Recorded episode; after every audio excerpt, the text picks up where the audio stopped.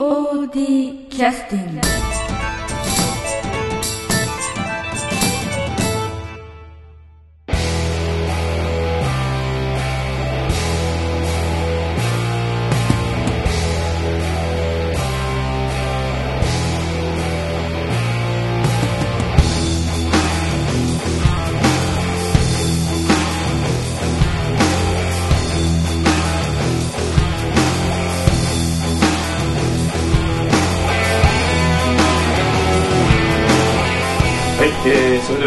POD ポッドキャスティング、えー、振り返りの第2弾ということで、あのー今日ね改めてまた出直してきてくださった皆さんの、はいお話をお伺いしたいと思います。今日はあの左回りでですね、えー、SE 担当の竹山由紀君よろしくよろしくお願いします。それから、えー、バナナをお召し上がりの お子様の役の村田幸子さん。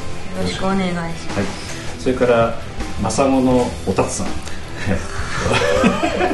またそんなこと言う。おりゅうさんですね。はい。中川かおりさんです。よろしく。はい、よろしくお願いします。それからサポート役の宮本梢さんです、よろしくお願いします。それからえーっと演出と石川六右衛門役の、はい、長島亮ですね。はい。よろしくお願いします、はい、えーっとこれで2日間の五右衛門ロックの公演の中であとなんかあのえー、と私実はあの今回あの練習は全部でトータルで2時間ぐらいしか見てないのとあと投資練習っていうのはほとんど見てないので本番実は最初にあのビデオの映像で見ただけなんですけれども傍から見てあの失敗っていうのはちょっとあんまり明確に分からなかったんですけどなんかいろいろ失敗っていうのは今回あったんですか？どうなんですか？なんかおも面白い失敗かどうかは分からんですけれども。なんかありました？かねいや例えばあのどうなんですかね？あのロペスでしたっけ？よ。えーえーと渋谷君の役の人が穴ぼこ落ちるときになんか肋骨を打ったとかなんかそういう。そんなのはないです。ないですか？え ーようよう分からんですけどなんかあそうそう一つあの、まあ、これあの劇団スバルさんの座長の大畑さんなんで失敗かどうかよくわからんですけど なんか本番直前あの布団の中で寝てたっていう話をちゃっと本当ですか？聞いたんですけどね。ねあちょっと時間押した分ああそうそうそう。渓谷にスタンバイして、ええ。その布団の中で、えその5分か10分、え。いつもよりこうほ本来よりも遅くなったので、その分待っとる間に、ええとっと行かれたんですかね。ちょっとねそういうその、まね、どんちょうがえ降り上がる前の段階から、ええ。その真ん中のその布団のところにはえオープニングですからね。あの照明が当たっとる状態はいなのかな、ちょうどだから適度に暗くて、えあったかくて。え で上疲れてそうですね。疲れて。なおかつ上からなんか掛け物かかってますからねまあ結構ですよね。ですね。あ寝ますね多分、はい。僕も寝ると思う。あの環境に置かれてそうですね。そういうのはちょっと聞きましたね、あとえっ、とちらっと聞いた話ではその熊井という王様がなんかあの暗闇で這いつくばってなんか物を探してたっていう話を聞いてそれええ。なんか威厳も何もない、ええそれは見えんので。えあれはあのあは僕のせいですね僕が弾き飛ばされた刀がええその後えなんか縦のシーンがあって、ええで石川五右衛門と戦ってるシーンそうですええ熊井と久我井さんえで刀を弾き飛ばされて。え石川五右衛門の刀が床に落ちるわけですね、でその後あアンテナ。のややられて伸びるんですよ。あはい。で一番最初ははい。セットを超えてはい。もう舞台に残さんようにするつもりだったんですよ。あ弾き飛ばされる弾き飛ばされてそのえっ、と遠投して。えええーとあれ2メートル近くあるんですね高さ。2メートルですね。その2メートルの高さのセットを飛び越えて裏に落ちると。そうそういうふうにしようと最初は思ってたと思ってます。だからあの実際にその全部組んでみると、うん。裏に思ったよりも照明がはい。ゴロゴロとはいはいはい。置いてありましてはい。これは危険やなと、で大体そういうのって裏に置いてあるってことはうん上向いとるんで、はい。ちょうどその照明のレンズあたりぐらいに直撃すると大変なことに大変なことになりますね、これはいかん。えー劇団 POD のあの赤字幅が一層増えますので。なるほど。じゃあその辺に落としとこうと。はいはい。であの久我井様に。でちょうどその後えあんちょっとまた歌があったりえはい。して暗転になったそのあんちょうどね本来その刀が落ちる場所が、その久我井の最後の立ち位置の足元ぐらいだったああはいはいはいはい。なのであのちょっと予定変更で持って帰ってくださいと。酒井さんに。そうです。あの大変王様には恐縮ですけれども、え刀を。私の刀をはい。お持ちいただけますかと。でということでそうです。で初日はそれでよかった。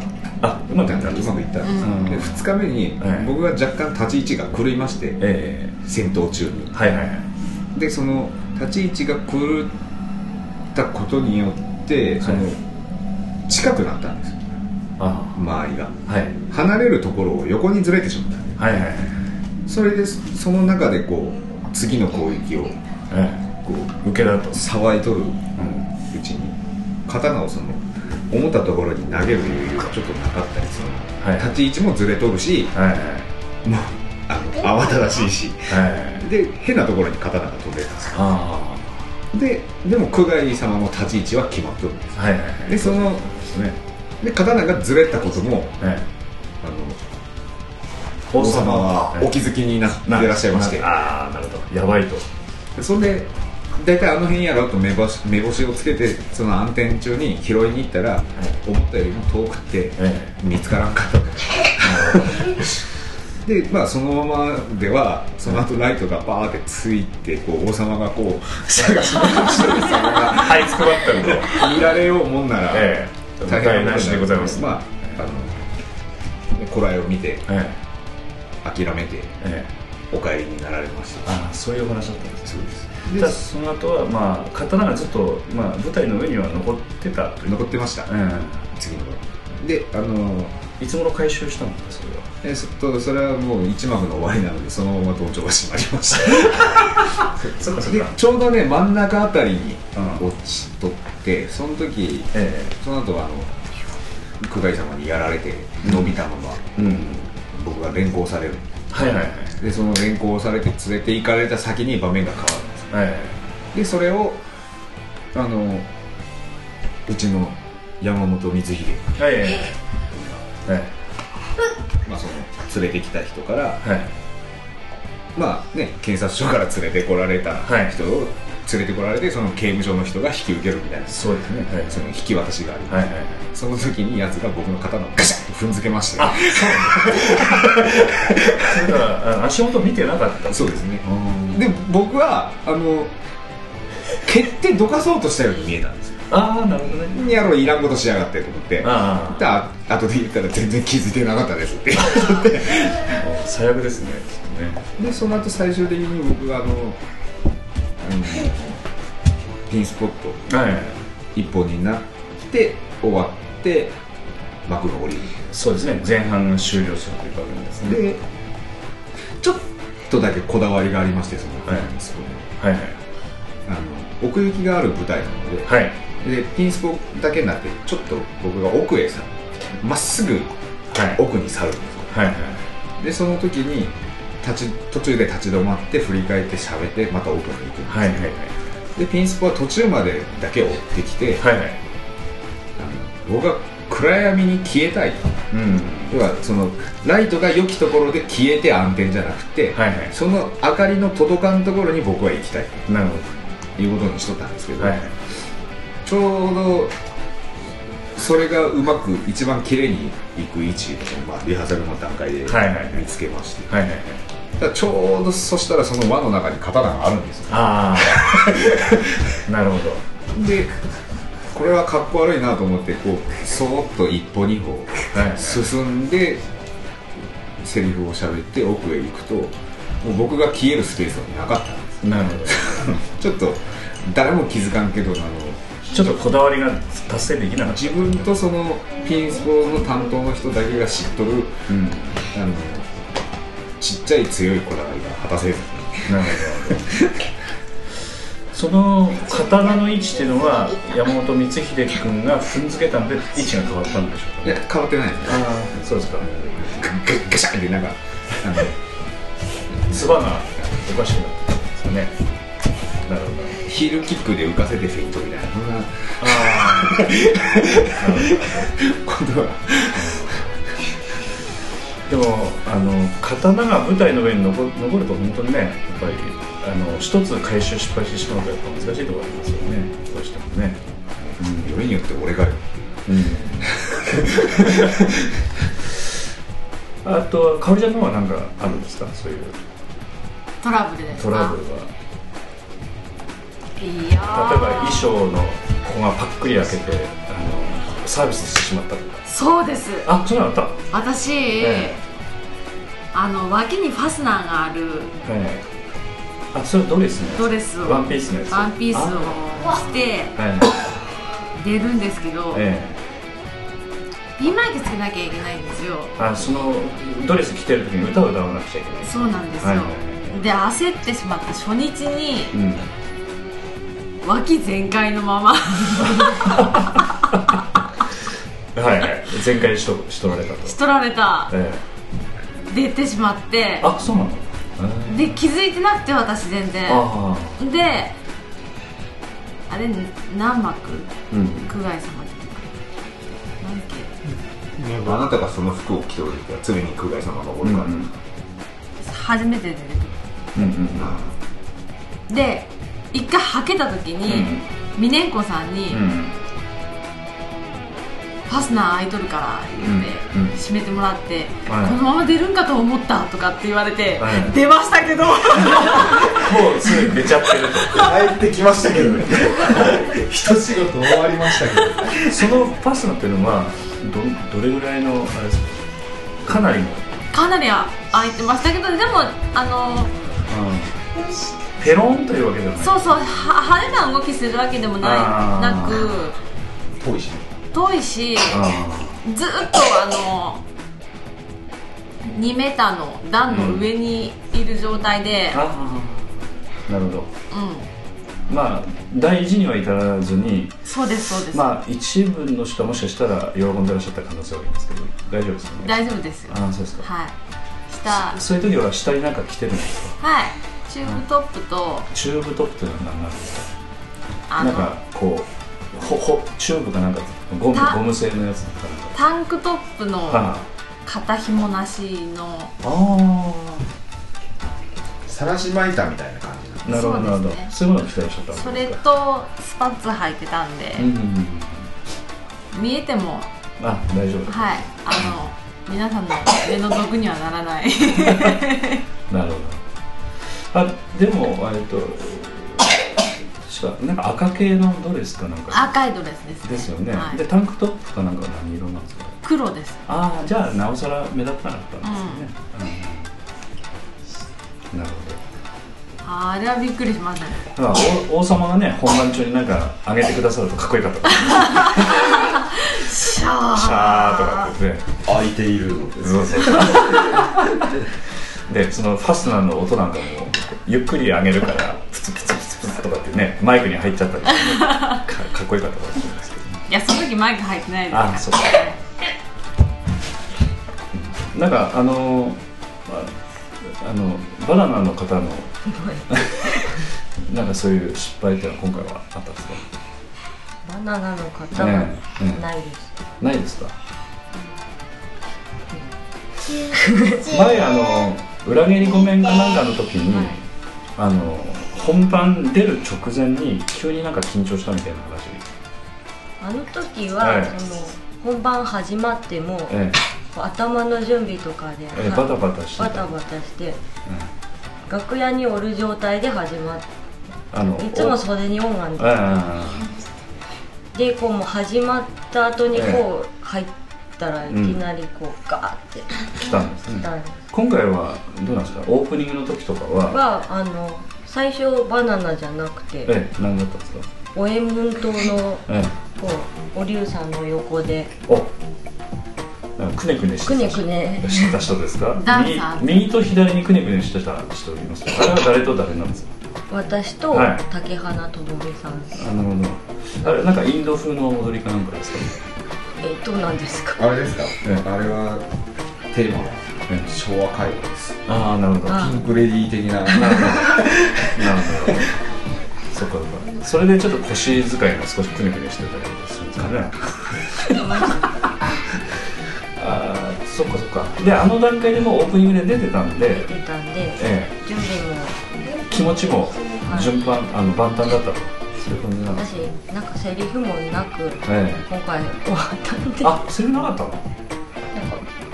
なんかブブブブブとかなんていうかね言葉にはあの文字には書けないです書けどけない文字に書けないそうそうそう書けないですけどお客さんの耳には残るセリフですよ。ね。声は出しとる。あの特にあのクラッカー打った後のねあのあの声とかはお客さんの耳にはかなり、ね、入っててて残ってるみたいなんですよね、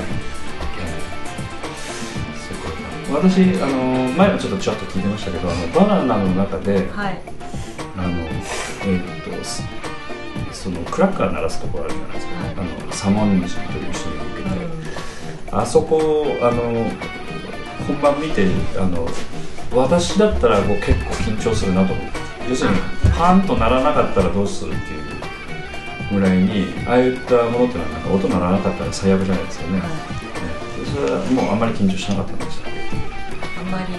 そうですか。あれはあのちらっと聞きました、えー、とバナナに工夫がある程度してあってやえ細工をええ。えしてもらって。普通暗かったのは糸を引っ張るようなクラッカーなんですけど、押す形のクラッカあーでバナナあにで差し込んで、差し込んで。うん、す。押す。練習で失敗したことないからね。そうずっとやっとったからあれよりもうん。こけ方の方があその後のね。私死んだらどうしよう。そうですよね。あれ下手するとあれですよ。ちょっと口から泡吹いてる感じしますからね。大丈夫。なんか君今日塩沢時みたいな。あダボっとした服とか大丈夫のあれがよくわかんない。あの時以外はひっくり返る場面はないんですか？ない。あと兵兵士で。ああということは五右衛門との役とバナナのお召し上がりになる子供とタタラの兵隊さん。と。だから初めてなんですこういろんな役で着替えを何回もやるっていうのが。何回決めたんですか結局5回56回あそれは多いね。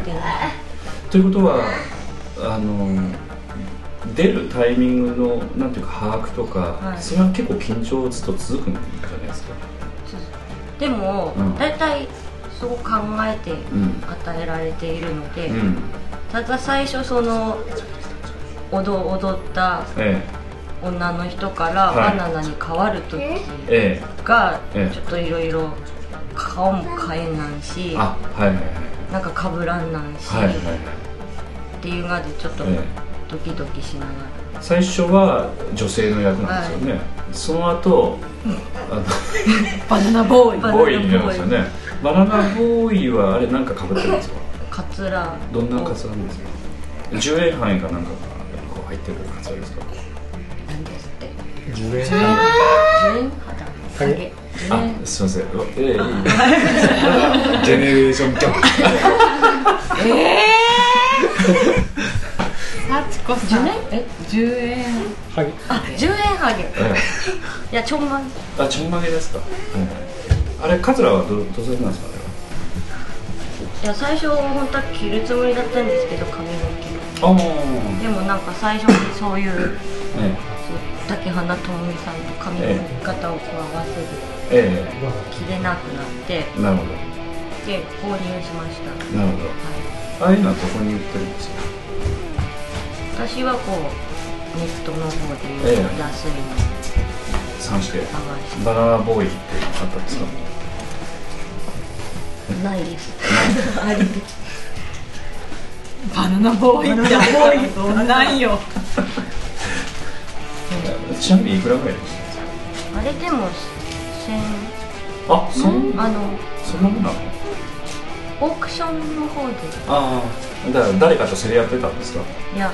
ちょんまげの。ちなみには縛っ縛ったんですああ自後で、うん。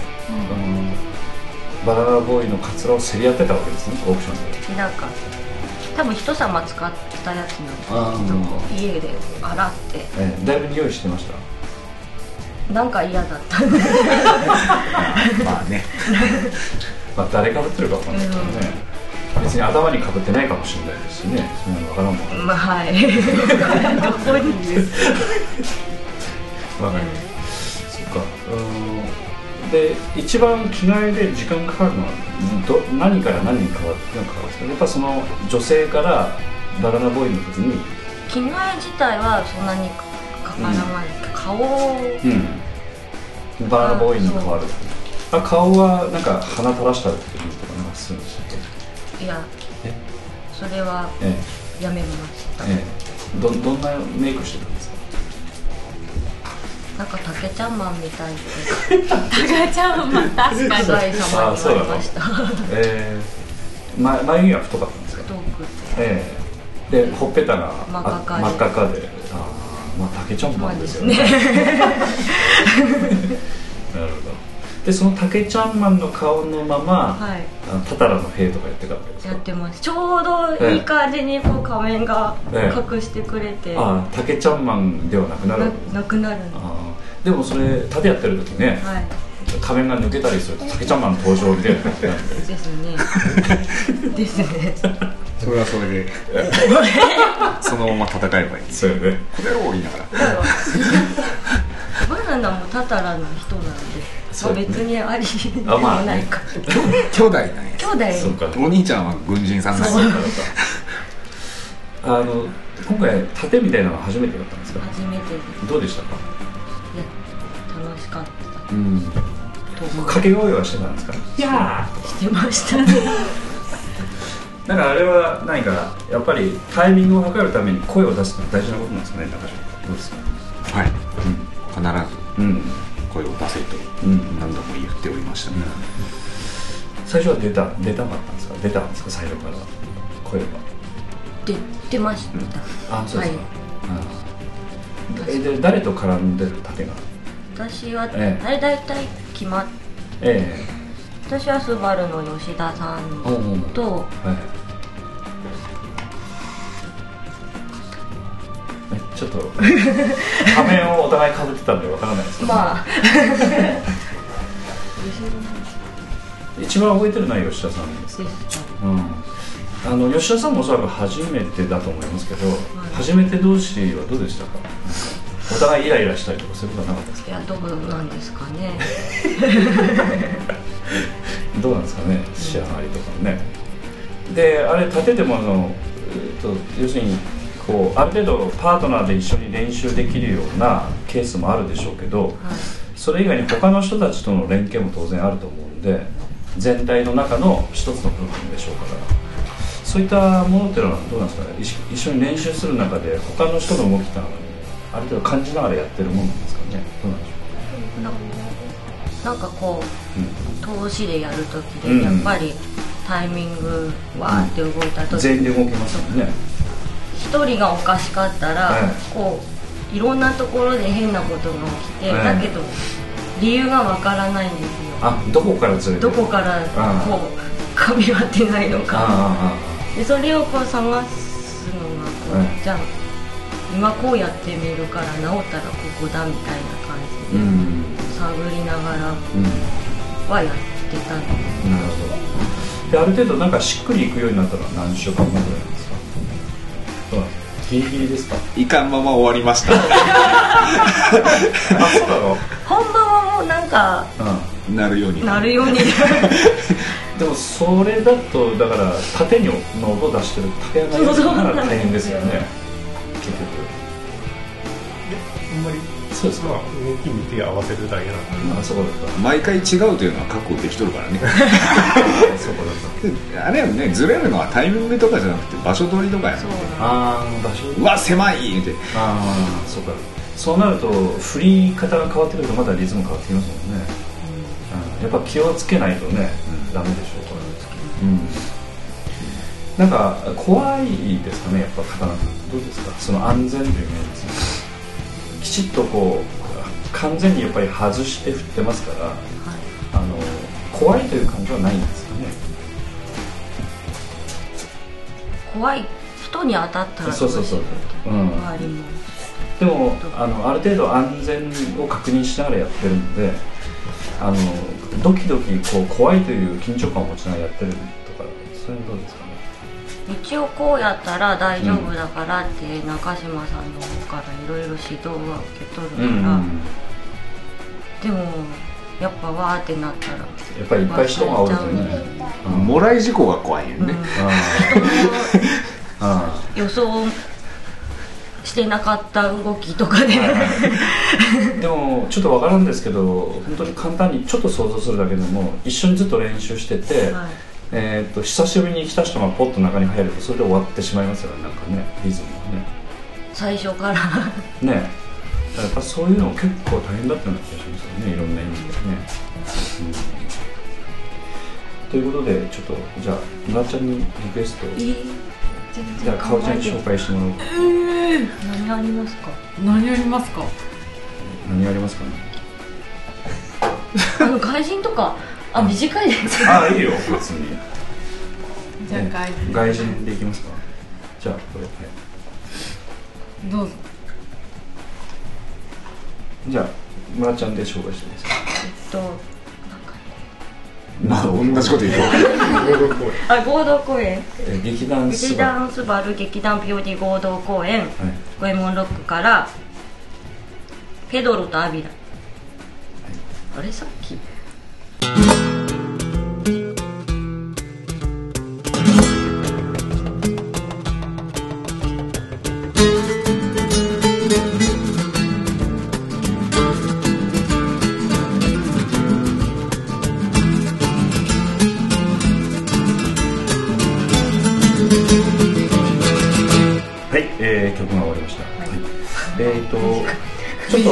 前半がね、ちょっと長かったんで、えー、曲が短いの非常に助かりました、ね。ありがとうございます。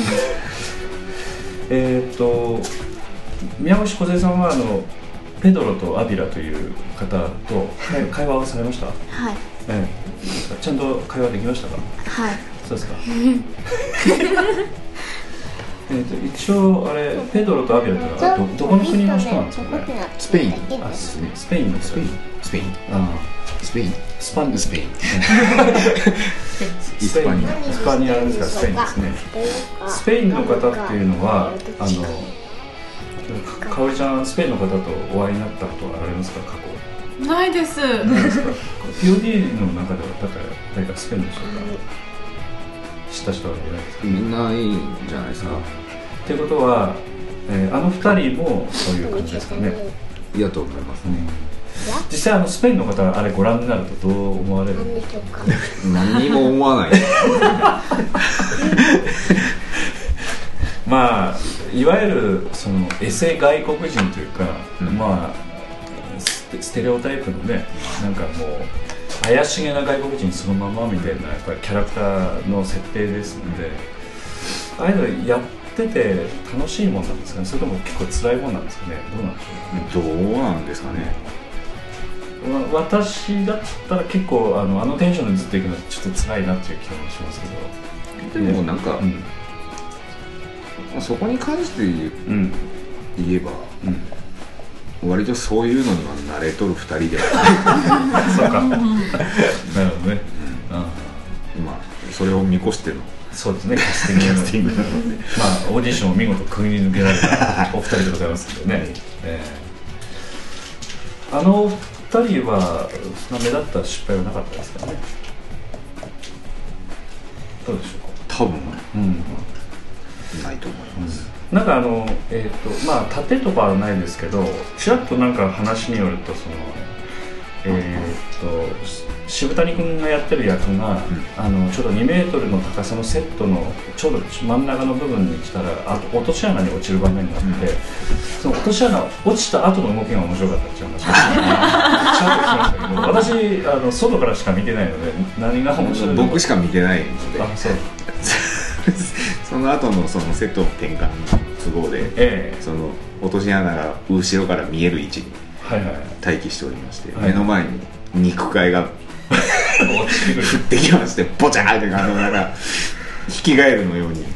潰れたヒキガエルのように。ああのまあ実際低いんですよあれ落ちたら、はい上げ底になっとって。ということはい2メートルの高さから落ちるんではなくて2メートルの高さから落ちるんだけどもその床が高くなってるので、実際はん。8 0センチぐらいです深さは。ということは、えー、とそこにまあ直立して立つと穴から、えー腰から上が出ちゃうっていう感じになりますよね、だからあのえ座り込んだらちょうど収まるいの高さ。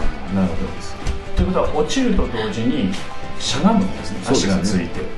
え彼はえなぜかええ。最終的にうつ伏せになる。えあそう。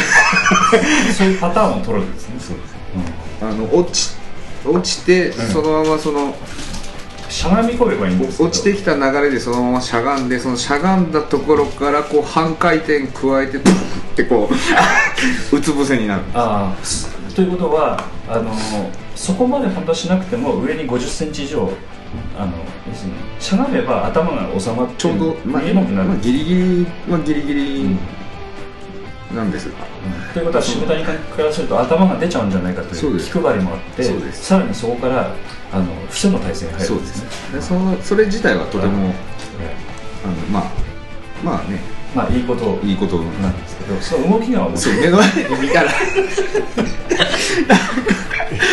ここに肉塊が 目の前にドーンと落ちてきたかと思うとなんかこうひねり出す。ひねひねって最終的に ボチャって潰れる。映像はないんですか？ないない。俺の脳の中に。なるほどね。それもまあ白いタイツ履いて。白いタイツはい俺はおかしいですよね。ちょうど僕の目の前に尻がの感じです。ねなるほどね。あそうかそういうことなんですねあのあとその落ちるという場面で一つ思い出しましたけど、ええ。あのまあオープニングのシーンでえ五右衛門があの釜の中に、で、え。ー要するに、えー落とされるんだけど自ら飛び込むっていう場面があるんですけど、あそこはあの実際2メートルの高さから釜までの高さっていうのはかなりの高さあるんであれ実際飛び込んでますよね飛んでますね。あれは結局あれ下の台が5 0センチとかなうん。ので、うん。まあ、1メーター50、うんまあ宮越さんの身長分ぐらいそうですね。それはでも五右衛門の足元からそのそう釜までということですから、はい。実際の目線からするとどれぐらいの高さになりますか目線の高さでいうともう2メーターだから3メーター。4メーター近いんですかね、670ぐらいですかね。ええ。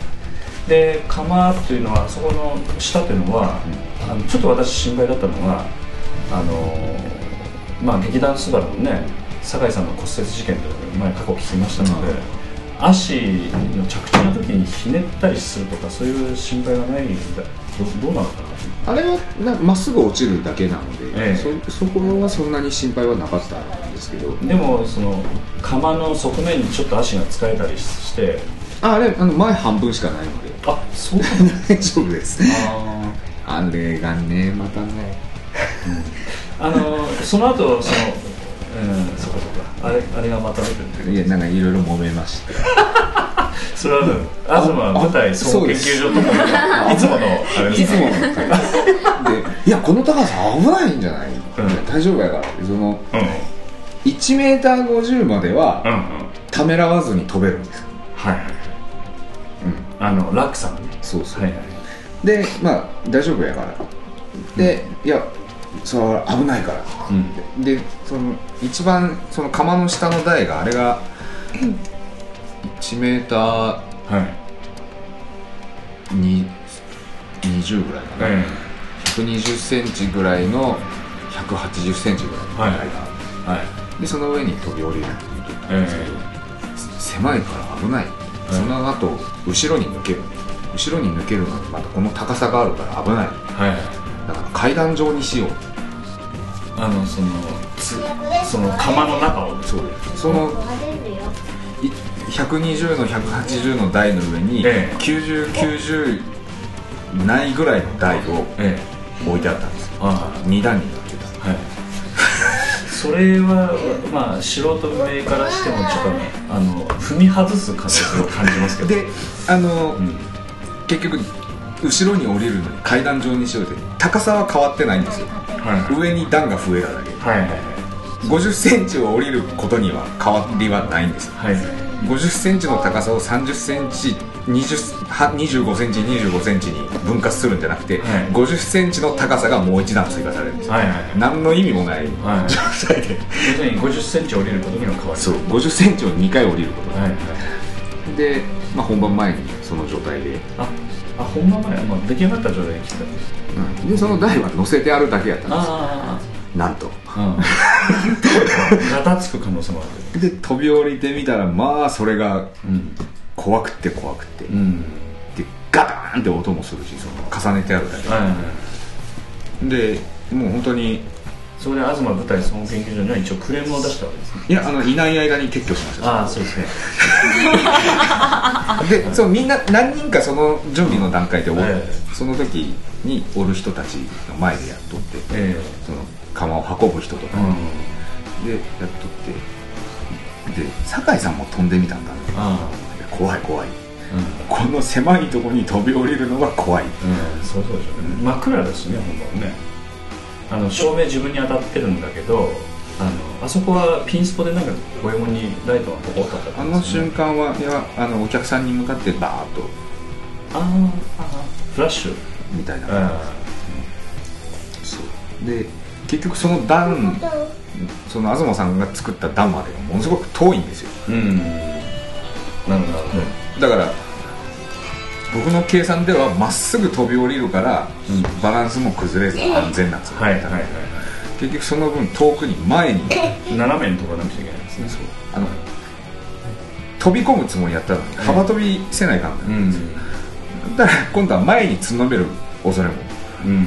出てきて。こもう無理無理無理。無理もう即あ散々揉めてあはいはいじゃあそうしてくださいえということになったんですが、ええ。もうあのけ決断は一瞬で、ああ。で実際使ってみてって言ってそうですよね。もうこれやめたって、うん。なるほど。まあ実際あの怪我しないのが一番ですからね。まあ現場で確認するっていうことでやっぱ大事ですよね、うん、でその後なんかあのあの棺桶でしたっけ？ええ。えあの棺桶の中にえうん。あの五右衛門が入ってないんだけど後から出てくるという場面が、あのオープニングに近いところにありますけどあの後棺桶を運び出す時に、あの少しあの私がちょっと気になったのは後ろの棺桶がプカプカプカプカ開いててそのあなるほどここから出入りしてたねみたいなあのマミシロさん並みのなんかネタ話をしたようなしたんですかええじゃないかな本番でええええに2日間とも言たの2日間ともそうだったんで、ええあがっかりだよ言ったのにそれ。でねうんうん。ああまたよ東さんが出てくる。ん。よあれ最初作ってきた時にうん。仮のロックがあったんですよ。はいはい。はいなんか本当に紙でできたような段ボールうん。いっぱしみたいな、うん。でこれはダメだろう。いやあのこれは暫定的なものやから。あ口癖です。うん。暫定的なものやからそのままままええ まああの聞いてらっしゃる方も非常にスリリングでね。ええ東舞台総合研究所と毎回の戦いですね。そうですはい。結局本番までその段ボールみたいな。暫定だったんですね。暫定暫定一緒位のまま優勝してしまいました。あそうか治ってなかったのか結局。で結局それもあるしだからそれやときちんと締めんといかんんですええでまあ締めてない人にも責任がある。ああまあまあ、まあそうですねあのーおそらくまあなんか工夫すればなんとかなったのかなっていう感じはちょっとあったんでね、ちょっとまあ残念まあ見てないお客さんも結構いらっしゃったかもしれないですけどあれ半回転してやっぱり上手かなんかに入ってくるんですかね下手か上手かちょっと忘れたけどそうですかうんちょっとそれが、ええまあ、まああれはお客さんに対してのサービスということでね 種明かしという。か いやもういいですよ。本番の時には気づかんかったから。ええということで、ええこれであの、えあのどんどんどんどんなんかあのブラックな話が出てきますので、え次回の振り返りまでまた、えご期待ということで、はい。じゃあどうも今日はありがとうございました。ありがとうございました